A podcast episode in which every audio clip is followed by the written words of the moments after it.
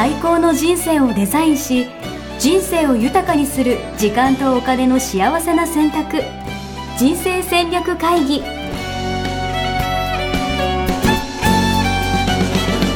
の番組は将来の仕事やお金人生にもやもやと不安を抱えている皆さんに元資産運用のプロキャリアとお金の戦略を同時に考える人生デザインコンサルタントの高頃もさあやが過去5年間延べ1700人の人生を望む形で豊かにしてきたメソッドを時間とお金の選択という切り口からお伝えしてまいります。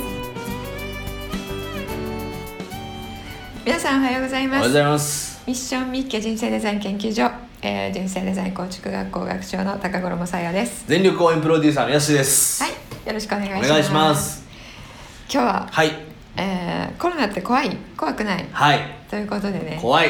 うん。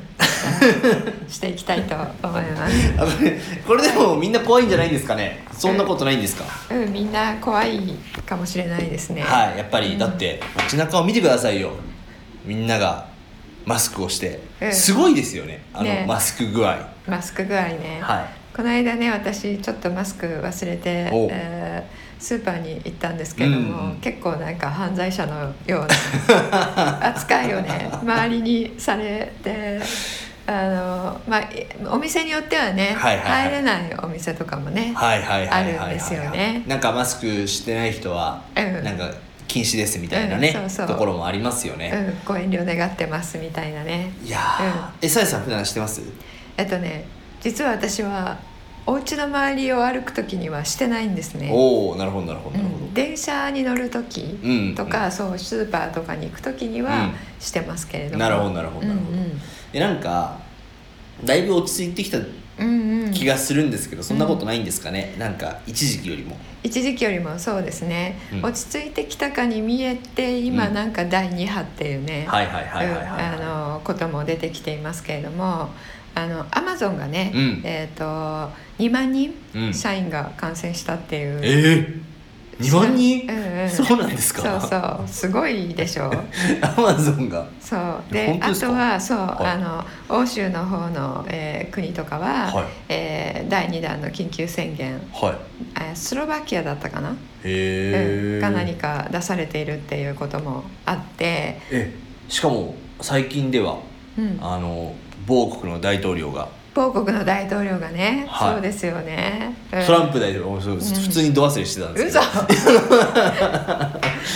コロナにかかってうんっていうところもすごいニュースになってたりとか、うんうん、そうですよね、うんうんなのであのますますん。恐怖心が煽られてるのかなってういうん。気もするんですけれども、あのいやー怖いでしょ一方で、はい。えっと、ファイザーというねファイザーうん、アメリカの製薬会社なんですけれども、えっと、日本政府もね、ワクチンを発注しているっていうことなんですけれども、そこでうん。16年間社長とうん。チーフサイエンスオフィサーっていう最高科学責任者。責任者を務めた、方がですね、マイクさんという方はいが、第2波はうん。フェイクおおとうん公表したんですよ。おおていうね。ファイザーが。あのファイザーが。あのファイザーのマイクが。まるで知ってるかのように言ってますけれども、で新規のはい。陽性者はいはいはい。たちの、うん。えーほとんどもうん。偽りの陽性に過ぎず。なるほど。いいわゆる偽陽性偽陽性ってやつですね。うんはいはいはい。うん。でパンデミックは事実上終了していると。おお公表したそうなんですね。ーえでもなんか、うん。あのうすうす、うん、うんなんかそのみんなコロナにかかったって言ってもその中でもなんだろう陽性が出ても重症者になってるわけじゃないみたいなうんうんうんうん感じで、うん。意外と大したことないんじゃないのみたいなのは、みんななんかうっすら感じてることあるんじゃないかなとは思うんですけどね。そうですよね。うん、で、うん。なんか本当はどうなのっていうのをそ思いながらマスクしてるっていう方もね多いんじゃないかと思ううんですよね。でなんならどちらかというと、コロナが怖いっていうよりかは、うん。もうマスクしてない人の目を見るのが怖いとか私とか結構地方にそう。んうんうんの出張とかで行くんですけど、うんうんなんかあこの間までだったらその広島のねあの熊野町ってところによく行ったんですけど、うんうん。もうそこでね例えばその本当地元の人が集まるなんかお好み焼き屋さんがあって、へーもう本当に地域のね本当商工会の会長さんとか、うん。そういう人たちがなんか毎晩要はそこに飲んでくれてるわけですよ、うんうんもうそことかによくなんか3回とか4回ぐらいずっと連続で行ってたんですけどもうそこでなんか起きたら、もう完全俺のせいみたいな、あー。あえそこ行く時もマスクしてないの？してない。えだってた食べる飲食食べる時ですよ。あ食べる時ね。そうそうそう。行く時はしてる行く時はしてるんですけど、うん。会食の時は外すじゃないですか、うんうん外さなきゃ食べれないもんね。外さなきゃ食べれないし えだってみんなそうでご飯の時外してるでしょ。外食する時は。そうそうご飯の時外していて、うん。えー最近はね、うん。あのお店にも人が戻ってきてますよね、うんうんうんこの表参道の界隈のレストランとかも、うん。結構今人が戻ってきていて、うん。うんうんでテラス席とかもね、うん。皆さんあの普通にうん。外食楽しんでいる感じですけれども、うん。そういったものを見ても、うんやっぱあの食べる時だけ外して、うん。とてもこう騒いでる感じでねうんうんうんうん出入りだけつけるっていうのもね、なんかみんなで意味ないよねって言いつつ 従っているっていういや本ね。当あの渋谷のこんな特典のとこ行っていいのかわかんないんですけど、うん。あの宮宮下公園でしたっけ、うん。なんか新しい公園できたじゃないですか上の。あそれ知らわかんないかな宮下公園って前からある。あるとこですよね、うん。それがその新しい商業施設みたいな感じになって。あそうなの？そうえ新しいオフィスオフィスオフィスじゃないか。本当テナントが結構入ってるところがあってね、えー。その一番下に、うんえっと、1階にねなんか屋台街みたいな、えー。なんか肉横丁的な渋谷横丁みたいなやつがあるんですよ、えー。もうそこの密っぷり半端ないですからね。なんだ。本当に。えー。だってねあのちょっとやっぱり結構前から言われてることに、はい。あの日本の、えっと、電車？うん。通勤電車のあの密度って言ったらねすごいのにあまり誰も感染してないよねっていうことを疑問視する。あれはどうなのっていう疑問視する今はだいぶどうなんですかね？通勤電車戻ってきたんですかね？戻ってますよねあのだいぶ一頃やっぱ緊縮の時よりは。なるほどうん。ね、まだやっぱり、うん。えっと、完全に、うん。あのい5日間来てくださいっていうところ。うん。完全に戻っているところは、あの数多くないようですけれども、なので、えっと、人口的には、うん。都心部の東京都の、うん。まあ、千代田区とか大手町とか、あの辺のオフィス街は人口はあんまり戻ってないみたいですけれども、うんえーでも電車の中はそれなりに、まあそうですよね、うん。人は集まってますよね、うんうん。いやなるほどね。でもどうですか？だいぶコロナが緊急事態宣言がゴールデンウィークだからゴールデンウィーク前か4月か、3月からだからね。3月4月だから。もでう半年ぐらい経ったうんそうそうそう。もう夏には終わってるでしょうって言われてましたけどね。はいはいはいはいはい、うん。実際こうさやさん的には今後どうなっていくかとか今どういう状況かとかっていうのはどういうふうに見えてるんですか、であのこれやっぱりこの間もちらっとお伝えしましたけれども、うん。あのアマゾンが2万人感染したと言ってる一方で、うん。えーあのマイクはね。ファイザーのマイクは。ファイザーのマイクはね。フェイクだと。そうそう。でファイザーの人がフェイクだって言ったところはがい。非常に驚きなんですけれども、はいはいはい。あの両方がね、うん。今やっぱり情報戦しているっていう状態ではあるのかなと。情報戦。うんうんどういうことですか？情報戦っていうのは。こう科学とか。感染コロナとの戦いじゃないんですか、うん。情報戦なんですか、コロナはフェイクっていうことをはいうん。信じるだけの,、うん。あのデータと情報がうん。あるのでうんう、んうんあのうん。世界各地で。うんう、んううんん。だからといって、うん。完全にフェイクとは言えないけれども、うん。まあ、ちょっと盛られているっていうのはうん。あると思うんですよね。えどういうことですか？あのあのコロナって危ないよっていう危機意識が煽られてるうんうん、メディアがちょっと持ってはいはいはいはいあのは、えー情報を流しているっていうのはうんうんうんあると思うので、うんうんうん。数とかですね、うんううん。ん。あの感染者数とか、うん。病院は大変だみたいな、うんうんうん。えーものとか、うん。ああいうのを持っているっていう情報は、うん。うん。えーあって、はいはいはい。うん、そういうことでこうやっぱり持ってるっていうことは、うん。あのコロナは怖いよっていうことを伝えたいっていう意思のある人たちがいるってことですよね。うん。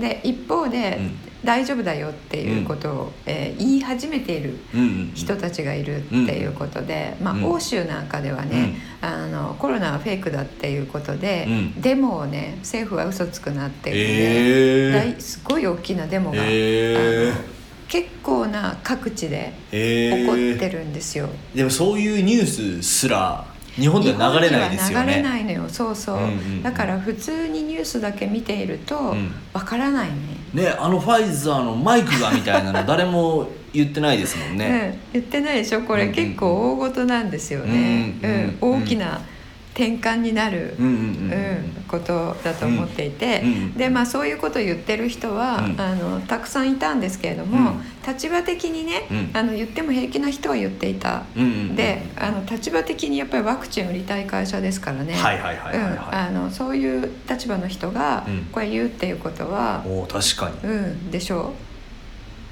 マイクの命が危ぶまれますねこれは、うんうん、かもしれない。っていうことも考えた上でうん実行した上で公表したのだと思ううので、ん。うんねえーどうなるどうなのかなっていうなるほど。ところですよね。なるほど、うん。でもなんか例えばその今東京都もね GoTo キャンペーンのこう、うんうん。対象にうん。10月からなったりだとか、うんまあ、うん。GoTo イートとかね、うんうん。あと結構イベントとかもちょっとずつやり始めてるところが出てきたりとか、そうですよね。なんか少しずつこうもうコロナビフォーコロナじゃないですけど、うんうん。ちょっと振り戻しが来てるのかなみたいなのはそういう感じますけどね、そうですね。あの日本はつい最近まではそのコロナ怖いよっていう,、うんうんうん。えー情報戦の,、うん。あのそっち側のうん。そっち側にうんいたっぽいうんうんうん。かったんですけれども、コロナ気をつけなきゃいけないよとね。そうそうそう、ん。あの最近ね、うん。ちょっとメディアもちょっとずつ、うん。あのそうじゃない方も、うんうんうん。えー報道し始めていて、うんうん。ちょっと変わってきてるかもしれないですね。なるほど、うんうん、実際どうす我々的にはどうしてもいいんですかね？もうなんかもうマスクはとりあえず捨てちゃっていいですか？あのねマスクやっぱり日本人って、あのみんなが行く方に行くっていうう、んわかるうん。みんなつけてるからつけるみたいなね。そうそう。だからうん。今外すとやっぱり私がスーパーに行った時の こうなんかすごいちょっとあなた近寄らないでよ的な態度をね露骨にされたりとかあの赤ちゃんをね、うん。えーこう抱っこしている男性とすれ違ったんですよね。うんうんうんそれその男性が私のことを見て5メートルぐらい前でうん。立ち止まったんですよ。おう。で立ち止まってあの赤ちゃんを自分にでこうんう。かばうように道の端に行って私が通り過ぎるまで背中をこうやって向けてたんですよ。でなんか バッグからなんか取り出して赤ちゃん拭いたりとかするのかなと思ったら、えー。何もせずにじっとしていたのうんですれ違う時に私はあ私かと思って。病原菌ですよそうそうぼ病原菌が来たら守らなきゃ的なね こととかあっいてまあ、そういうことがあるのでまだ外せないと思うんですけど。いやでもそういう意味で言うとさっき言った情報戦っていうのは本当あながち嘘じゃないというか、うんうん。なんかみんなのこうマインドセットがどうなるかっていうのは本当にもう浴びる情報をしたいですもんね、そうなんですよ。もうなんかうん。コロナやばいみたいな、ねあのトランプもコロナになったみたいな感じになったらやばいやばいやばいってなりますけど、うんうん。さっきのマイクみたいな人が増えたらさ、そうそうそう。フェイクだフェイクだっつったらマスク外し始める人が出るか今本当にね世界は二分されてるんですよ。おうおう。で日本は結構コロナ怖いの方がうんうんうん大部分うん。っていうなんかちょっと日本だけ状況違うなっていうふうに私感じてるんですけれども、であの私たちじゃあ個人としてうん。今どうしたらいいのかなっていうことなんですが、怖がる必要ないと思ってます。なるほどね。コロナのね、コロナを、うん。うんで、えっと、コロナ怖いって思ってる方は本当に怖そうなので、うんうんうん顔とかが。その そのスーパーのおばさんもそうだしえっと、若いお父さんだったんですけど30代前半ぐらいのお父さんだったんですけど顔がもうなんか恐怖におののいている顔だったんですよ。な。るほど。だから本当にうん怖がってるんですもんね、怖がってる。なるほど。でだってかかったら死んじゃうって思ってるから毎日死と直面して生きてるみたいな感じ。まあ、しかも赤ちゃんとかあったらね。そうそうそうそう。確かに。なんですよ。で、うん。お父さんで責任とかね、感じてるはずじゃないですか。いやそんなこと言ったら私その実家が愛媛とかにあるんですけど、はい。なんか老人ホームじゃないけどなんだろうなケアケア施設？んそうに通ってるんですよ、うんうんで私この間、まあ、この間っても7月ぐらいなんですけどその実家帰るから、うん。じゃあおばあちゃんねもううん。80過ぎてね、うん。もういつまで会えるかも分かんないから、うん元気かか顔出しに行きますよっつったら、うん。いや東京から来てる人と会ったら、うん。もう2週間隔離しなきゃいけないから、うん、来ないでいいっていうね。そうそうそう、ん、やっぱ地方の方ね来ないでいいって言われてる方多いですよね。帰ってくるなんて、ね、そうだからやっぱ本当にだから恐怖なんだなっていうのは、うん。うんそう感じますね、うん、そう。でね恐怖と一緒に暮らしてると何が悪いかっていうと、うん。何が良くないかっていうと、うん。これもうなんかがん細胞とか発症しそうじゃないですか 恐れでそうそう。恐れにコントロールされちゃうんですよね、うんうんうん。心も、うん。頭も体も全部、うん。うん。あの細胞とかも反応してますから、うんうん怖い時ってやっぱりギュッてなるじゃないですか。でそれをうん。こうこその状態でいる時っていうのは、発信できないものがあるんですよ。発信できない。うんうん、なんだろうそれは。幸せオーラみたいなやつですか？近い。おあのこれまでも違う言い方で何回かお伝えしてきていることにう恐怖と愛は共存できないっていうのをんなるほどなるほど。あったと思うんですけど、はいはいはい恐怖を感じている時っていうのは、愛は発信できないんですよ。なるほどなるほどなるほど。っていうことは、うん。このそうじゃなかったら、うん。あの愛の交換をしている、お互いに思い合ったりとか、うんあのちょっとこう慈しみ合ったりとか、うん気をこう、うん。あの使ったりとか、応援ですね、うん、そうそう、そういうことができなくなっちゃう。確かに。うん確かに。もうずっと自分をこう守るので精一杯みたいな感じになりますもんね。ずっとお化け屋敷にいるみたいな。そうそうそう。そうだってさっきのすれ違った若いお父さんにしても、うん。私が例えばその5メートル先でうん。つまずいたとするじゃないですか、うんうんうんうんで普通そういう人だったら「うん。あつまずいた大丈夫ですか?」みたいな感じで来てくれるうん。と思うんですけれども、うん。まあ来てくれないにしても「あうん。大丈夫かな?」ってちらっと思うじゃないですか。だけどさっきみたいにうん赤ちゃんこうやって守んなきゃってなってる人は、うん。転ぼうが転ばないがとにかくさっさと早く行ってくれって離れることが 最優先事項みたいなね。そうそうそう。私が例えばそこで息も絶え絶えになったっていたとしても、うんうん救急車とか呼んでくれたりはしないと思うんですよね、そういうことなんですよ。なるほど。なので社会がどんどんどんどんこう自分守るに入っていってしまって。確かに、うん。なんかそれってなんか良くないっすよね。そう。良くないというか寂しいっすよね。そう。そう。なのでねあの一頃はうん。本当に、えコロナってどうなんだろうっていうのはありましたけれども、今ねうん。コロナで重症で、うん。うん本当の意味で亡くなっている方って、あのまあえー本当の意味でというのはどういう意味かというと、うん。えー今年ってインフルエンザで亡くなっている方の数って、うん。ほとんどゼロうなんですよね。全部コロナにされてしまっているっていうことなんですよ。であと、えっと、コロナ死って数が上がっている中の、えーお年寄りうんうんうん。は既往症があったりとか、もう結構老衰に近い。もともとねうん、でもともとそういう人が、うん。えー8割うんうんっていうことなので、そのコロナで死にましたっていう人の数ですね。これも盛られてるってことなんですよね。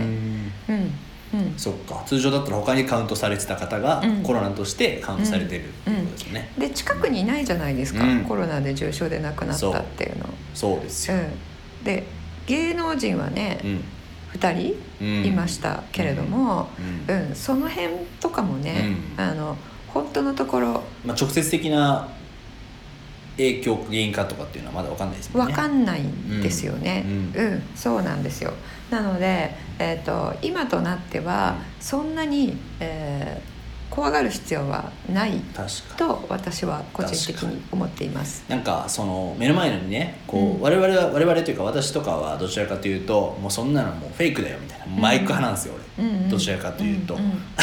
俺 もうマスクなんかしなくていいじゃんとか本当思ってるし、うん。まああんましてないんですけど、うんうん。でもこう目の前にこう本当恐怖を感じてる人っていうのは本当感じていて、うんまあ、それはまあ、まあ仕方ないっちゃ仕方ないじゃないですか、うんうんそういう人にはこうマイク派としの私としてはうん。どう関わればいいんですか、こうお前ら大丈夫だからマスク外してみろよみたいな感じでぶんどってしまえばいいとかあえっとねあの自分のことだけ自分の行動だけ自分が決めたらいいと思いますね。なるほど。じゃあ、うん。もしこれを聞いてる皆さんがもし恐怖を感じてるんだとしたら、うんうん。その恐怖はどうすればいいんですか？えっと、これ聞いていただいてる方々で、うん。えっと、恐怖を今まで感じていた方々は、うん。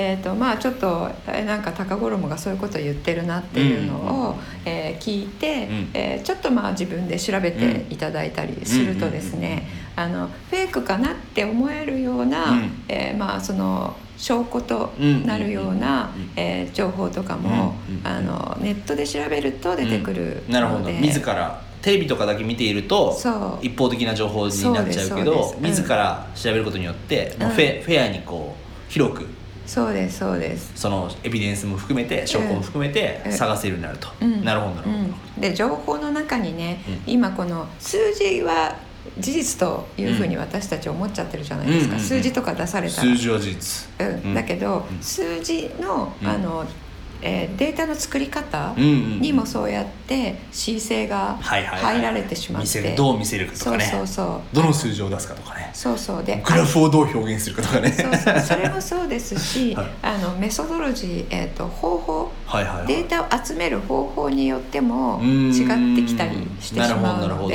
うん数字が出ているからといって、うん。えっと、言われたことをそのままうんうん信じないっうんていうことですね。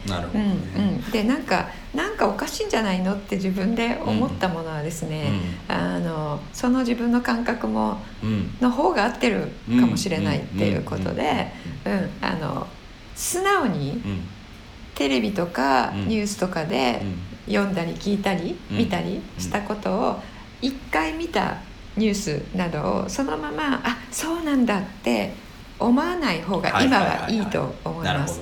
そういうふうに報道されてます。うん。本当かどうかはうん。わからないよっていう目でうん。他も当たってみるっていう。まあ、一つの解釈としてはそういうのあるんだぐらいな感覚でいいってことですよね、うん。うん。でもこれってあれですよね。もう投資とかもそうですよね。投資そうですね。まさに本当にそうです。情報がね投資も命ですから、うん。あの情報の取り方によってね、うん。えー全然こうとんでもないところに投資してしまったりっていうのもね、うん。あるんですよね。うん。で今このこのコロナの危機感煽られて、うん。だからこういう投資しましょうみたいな、うんうんうん。えーロジックで来るところは、うん。うん全部あの信用しない方がいいですよね。なるほど。ありますよね。それこそ恐怖を煽って今だからこそこういう備えがとかね。そうそうそう。そう。今だからこそとか、えーこの国とかはもうダメだから日本とかもよく言われるんですけど、うん。日本はこれからもう人口が減って低成長だから日本じゃダメだよって言 われてる。あのこ国債がとかね。そうそう。あ海外のファンドとかです はいね海外の不動産とかって、うん。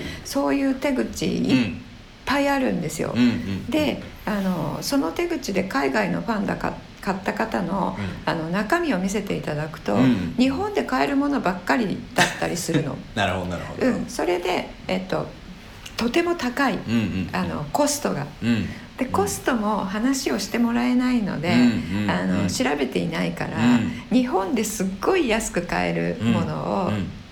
高いコストを払ってわざわざドル転して、なるほど。ドルに変えてあの投資をしていてそういうものってね解約が何年間すると8割は返ってこないみたいな8割9割返ってこないみたいなえー。立て付けになってるんですよ。何年間すると？何年間の間は。あそういうことかそういうことか。ずっとやり続けないといけないとかね。そうはいはいはいはいはい。であのまだ3年しか経っていないので、うんうん今解約してもうん1割しか返せませんよみたいうな、ん。そうおかしいでしょ。なるほど。そんなそんなのおかしいですけど買う時にねあのその情報必要だって思っていないと、うん。調べないので、うん。まあ、買ってしまうわけですよね。でそこであの納得してしまうっていうことは今みたいな日本経済もうダメだからとか今コロナでこうだからとかそういう恐怖を煽る系のロジック来られた時にはあのクエスチョンマークをね頭の上に、えー大きいのを一つと、うん。その周りにちっちゃいのを9個ぐらい貼って、うんうんうん。むむうん。そうなのって。真実は何なのかなってそうそうそうそう。なるほど、うん。いやこれコロナ怖い怖くないみたいなのが最初のテーマとしてありましたけど、うんうん。なんかやっぱ最終的に大事なのって自分がうん。どういう、まあ、このポッドキャストもそうかもその一つかもしれないですけど、はい。どういう情報をうん。自ら集めてどう判断するかとかね、うん。そうそう。どう解釈するかみたいなところでそうそう。本当一人一人のこう自立っていうんですか？そう。なんかそういうのは今こ要に。う、うん。今こそ求められてるんじゃないかうなっていうん、そうです感じそうです。よね。うん、それなんか試金石に今回のコロナはうん。なったっていう意味では、うんうん。あの良かったんじゃないかなと、まあ一つのねうん。リフトじゃないですけど。そうですね、うん。その情報リテラシーっていうものですよね、うんうん結局、うんでニュースとかもうん。ちゃんと聞いてると、あうん。これ意図があるなっていうのが分かるんですよ、うーん。こういうふうに誘導しようとしてるなとか。そうそうそうそう。あの数の出し方とか言葉の使い方。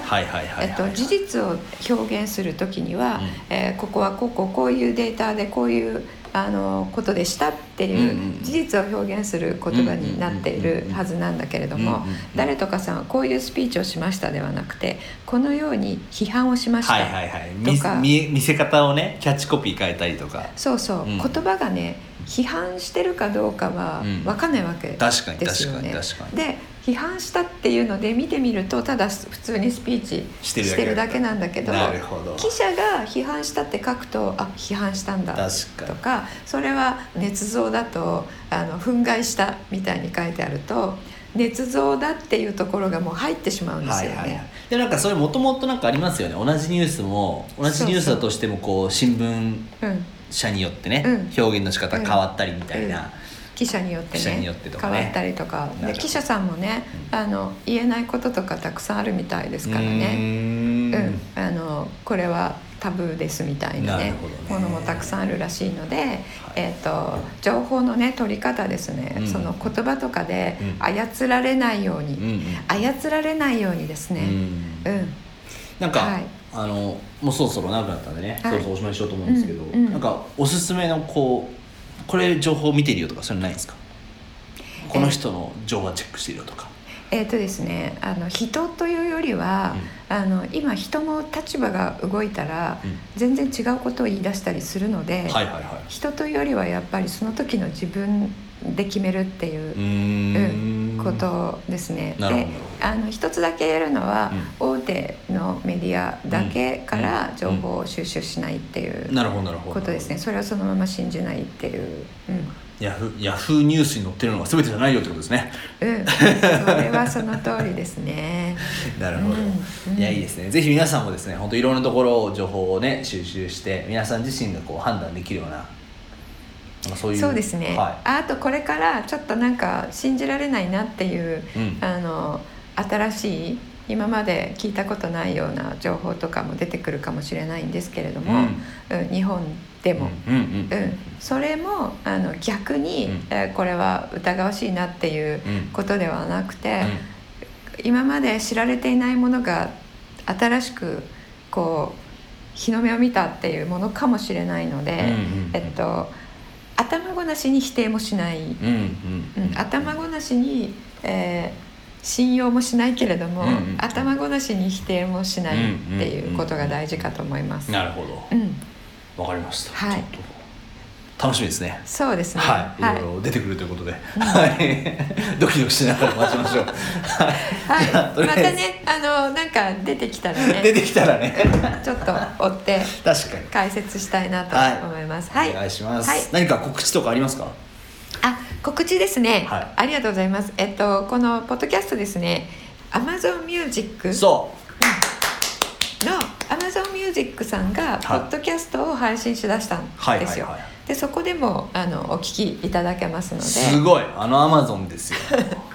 そう Amazon Music で検索いただいて、はい Amazon Music の中に入っていただいてから、はい人生戦略会議で検索いただくと出てきます。ありますから。はい。数々のはいポッドキャストの中にね、うん人生戦略会が入ってるんで。はい、185回分ですね。はい今日80 185回目なので。うん。で皆さんはこのね、えっとこちらで聞いていただければいいと思うんですけれどもあのご紹介していただいたり、えーした時にはうんそちらでも聞けますよっていうことですね。いいですね。はいどんどん便利になりますね。はい、はい。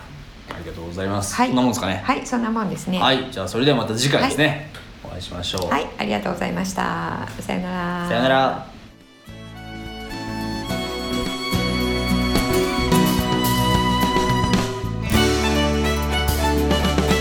ホームページではキャリア形成と資産形成を同時に考える人生デザインに役に立つ情報をほぼ毎日アップしています。ぜひチェックしてくださいね。ホームページの URL は http コロンスラッシュスラッシュミッションミッケ .com またはミッションミッケ人生デザイン研究所で検索。皆様のお越しをお待ちしております。